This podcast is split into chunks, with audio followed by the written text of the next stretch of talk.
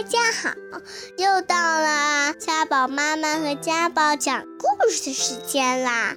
欢迎大家收听家宝妈妈讲故事。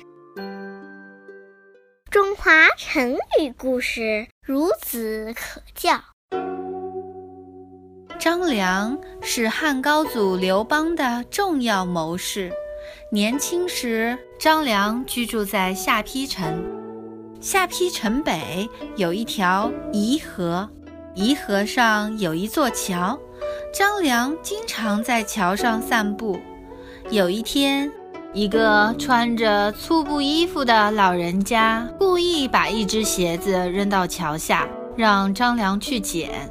张良把鞋子捡上来，老人家又把脚一伸，说：“给我穿上。”张良忍住一肚子气，给老人家穿好了鞋子。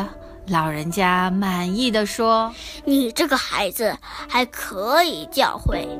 五天以后，你在桥上等我。”五天以后，张良到了桥上，可老人家已等在那儿了。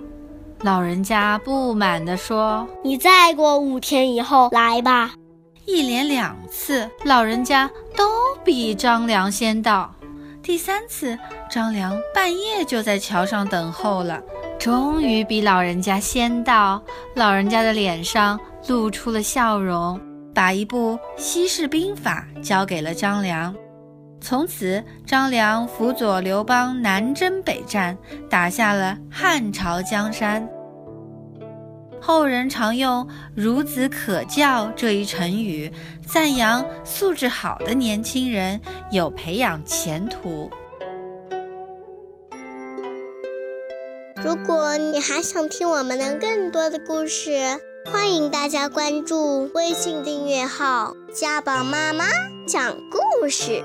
我在那儿，我等着你哦。